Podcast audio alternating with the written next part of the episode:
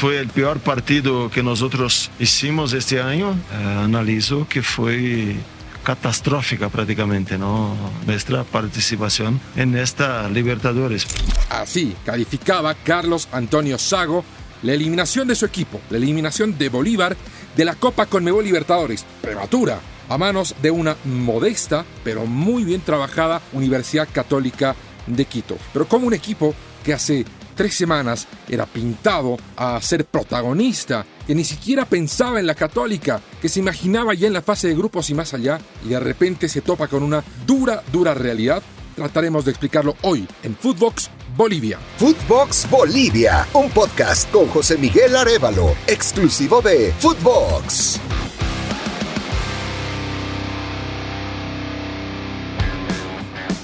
Saluda José Miguel Arevalo y por supuesto el tema de hoy serán los equipos en la fase 2 de la Copa Libertadores, los equipos bolivianos, uno que progresó en su ronda, hablamos de Strongest, y el otro que se quedó en el camino, a sorpresa de propios y extraños. Ahora, lo que sucedió en la llave de Bolívar es eh, muy parejo de un partido al otro, algo distinto a lo que pasó con Strongest. Strongest vamos a hablar enseguida. Pero Bolívar en casa empató 1-1 en un partido bastante trabado contra una universidad católica que no llega con grandes figuras, no llega con bagaje de gran fútbol o es uno de los grandes gigantes del fútbol ecuatoriano, no. Llegó con un plantel ordenado, con una defensa sólida, con volantes centrales que manejan muy bien la pelota y con un delantero desequilibrante. Y eso fue suficiente. Primero, para frenar a Bolívar en La Paz, porque le iguala el partido, luego de que está 1-0 abajo, y siete días más tarde, para superar y neutralizar a un equipo de Bolívar que estuvo realmente extraviado en sus ideas, que no se asomó a lo que habíamos visto al inicio de la temporada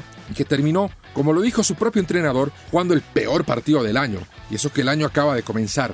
hemos hecho un primer tiempo muy abajo lo que necesitábamos para este partido, muy abajo lo que estábamos jugando también. Así que hemos cometido ahí dos, dos errores y pagamos prácticamente con dos goles, en el cual fomos sorprendidos por dos balones detenidos. Así que el primer tiempo muy malo, en el segundo tiempo también no es que hemos jugado bien. Un partido muy abajo de que nosotros estamos acostumbrados. Bueno, y los puntos mm, débiles más notorios estuvieron ahí, como lo explicó Sago, un tiro de esquina con un servicio muy corto, lo envió el Pato Rodríguez al primer palo, cuando todo Bolívar estaba vaciado al ataque, quedó descompensado, como suele sufrir cualquier equipo boliviano, sea selección o sea club, en contragolpe es muy difícil recuperarse. Luego un balón detenido, centró al corazón del área, cabezazo 2 a 0 y ahí se acabó. Así tan puntuales han sido los errores que marcan las grietas o al menos las separan. Porque otros errores, otras limitaciones, se nota. Y no solo en Bolívar, ojo, esto bien le puede haber pasado a cualquiera de los otros 15 clubes de la división profesional. Situaciones como ver jugadores que están en desventaja física como desatenciones en las coberturas, cuando no se tiene la pelota, como errores en la toma de decisiones cuando se tiene el balón, trasladar la pelota para el lugar menos recomendable, ser imprecisos en entrega de balones a pocos metros de distancia, y esas cuestiones se van acumulando. Por supuesto, un equipo que no tiene que ser un ballet, que no necesita ser el mejor equipo ecuatoriano. La Universidad Católica que hizo su trabajo no necesitó de más. Fue harto suficiente con lo que hizo este miércoles por la tarde el balance de Bolívar es absolutamente adverso. Había planificado esta temporada, luego de una de las peores, la 2021, con grandes expectativas en la Copa Libertadores. El proceso de ensamblaje de este equipo tuvo mucho que ver en eso. El refuerzo más resonado, que fue Francisco Chico da Costa, incluso tuvo que ver con una puja entre Bolívar y Cerro Porteño. Cuando Cerro Porteño lo anunciaba como refuerzo, apareció una oferta más importante, respaldada por el brazo económico de Marcelo Claure y se lo sacó, se lo sonsacó al Cerro Porteño y eso era auspicioso. Que un club boliviano, así fuera Bolívar, ojo, le arrebate un fichaje a un gigante de Paraguay ya generaba mucha expectativa, alimentada por los resultados que se obtuvieron en el inicio de la temporada, pero al final termina siendo un inicio algo engañoso al menos si lo comparamos con lo que ocurrió con la Católica. Y es que la temporada de Bolívar comenzó con una goleada 7 a 0 de visitante en el torneo boliviano y a un equipo como Blooming, que más allá de sus problemas es un equipo tradicional. Pero hay que leer entre líneas. Blooming jugó con un equipo C, no pudo utilizar a los refuerzos porque tenía una sanción encima, no pudo utilizar al equipo B porque estaba en la Copa Libertadores Sub-20 y el resultado fue lógico. Más tarde visitó al Deportivo Lara, terminó ganándole en Venezuela, rompiendo una racha adversa de varios años de un equipo boliviano sin ganar fuera de casa, y todo parecía ir viento en popa. Llega una visita incómoda a Independiente en Sucre, donde Bolívar termina perdiendo, por la mínima porque apeló al equipo alterno, compuesto mayormente de jugadores bolivianos. Pero nada más parecía una piedrita en el camino, porque a la vuelta de la esquina recibió al Deportivo Lara, leéndose una goleada 4-0 en La Paz, y en ese momento es cuando termina de romperse el hilo de la realidad, el cable a tierra, porque se generan expectativas que no van acorde a lo que ha estado enfrentando Bolívar. Marcelo Claure, el presidente de la institución, sale a decir que va a volver a Bolivia. Él vive en Estados Unidos, llegó para el partido con el Deportivo Lara, pero volvería para ver el clásico entre Bolívar y Strongest en la Copa Libertadores, cuando ni siquiera Bolívar y tampoco Strongest habían llegado a la fase 3. Como que ya se estaba sacando de, de dimensión lo que estaba ocurriendo realmente. Es por eso que la eliminación de Bolívar es un golpe tan duro, que no tiene medias tintas, que no cabe ser disimulado y que fue expresado de este modo por su propio director técnico.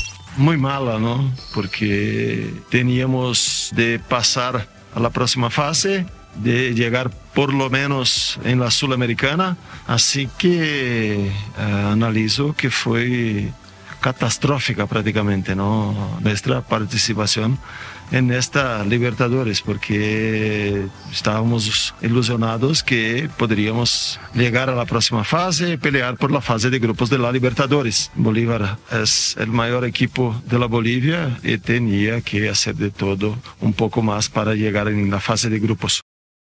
Tenemos la Liga Boliviana, hemos para mí construido un, un, un gran equipo y podemos eh, eh, eh, pelear por, en las competiciones que vamos a disputar ahí en Bolivia y pelear por el título también. Esto es nuestro pensamiento, de seguir trabajando como estábamos haciendo.